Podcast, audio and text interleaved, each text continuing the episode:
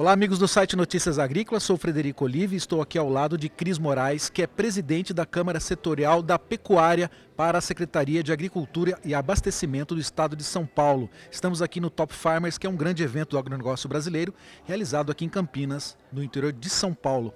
A Cris Moraes recebeu de última informação em primeira mão aqui para o site Notícias Agrícolas que o estado de São Paulo começa a trabalhar para ficar livre da aftosa, da vacinação de aftosa para todo o seu rebanho. Cris, essa informação em primeira mão traz um alívio para um dos grandes segmentos da nossa economia, que é a pecuária. Como é que isso vai se dar daqui para frente? Olha, é uma grande conquista para o setor produtivo da produção da pecuária no, no, no, estado de São Paulo. Por quê? Porque o Brasil ele foi dividido em vários blocos, né? E São Paulo pertence ao bloco 4. E São Paulo conseguiu, faz, é, dentro do programa do PINEFA, que é o Programa Nacional da Retirada da Obrigatoriedade da Vacinação da Febre Aftosa, e São Paulo então consegue ficar anexado com o bloco bloco 4 e que São Paulo conquistou o status de livre vacinação da febre aftosa. Vamos lembrar que o bloco 4, ele é um bloco que tem uma grande quantidade de rebanho, né?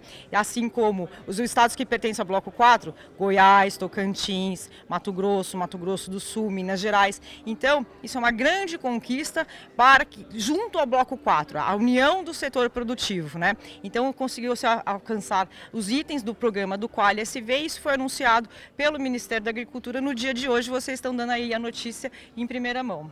Pois é. 22 de novembro, então, notícia de primeira mão.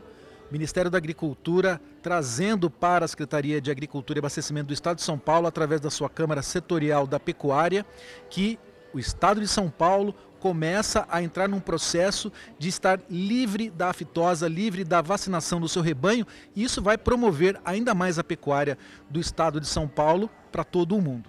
Ah, com certeza, né? E principalmente são dados extremamente técnicos, embasados por uma situação de uma construção junto ao setor produtivo e também junto ao próprio governo de São Paulo, né? Fazendo grandes investimentos na Secretaria da Agricultura e principalmente na defesa, né? A defesa, é, a gente sempre fala o seguinte, a segurança de rebanhos é prioridade. Então, é uma grande conquista para o Estado de São Paulo, para o setor produtivo e sempre todo mundo estar todos unidos e sempre também, muito também, vigilantes. Hoje a gente, na verdade, a gente tem que continuar sendo também vigilantes em relação ao, ao assunto, né?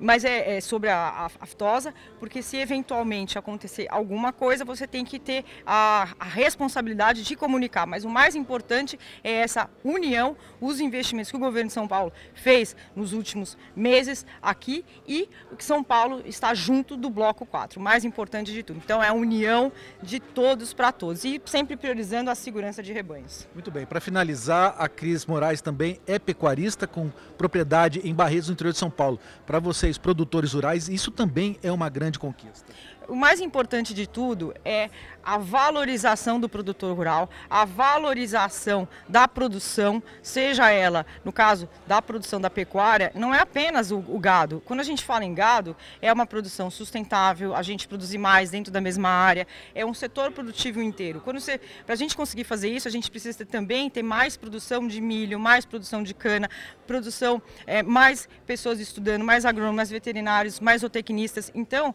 a gente está cada vez mais, para a gente conseguir produzir mais dentro da mesma área, é uma união do elo da cadeia produtiva inteira e principalmente também em relação às políticas públicos privadas.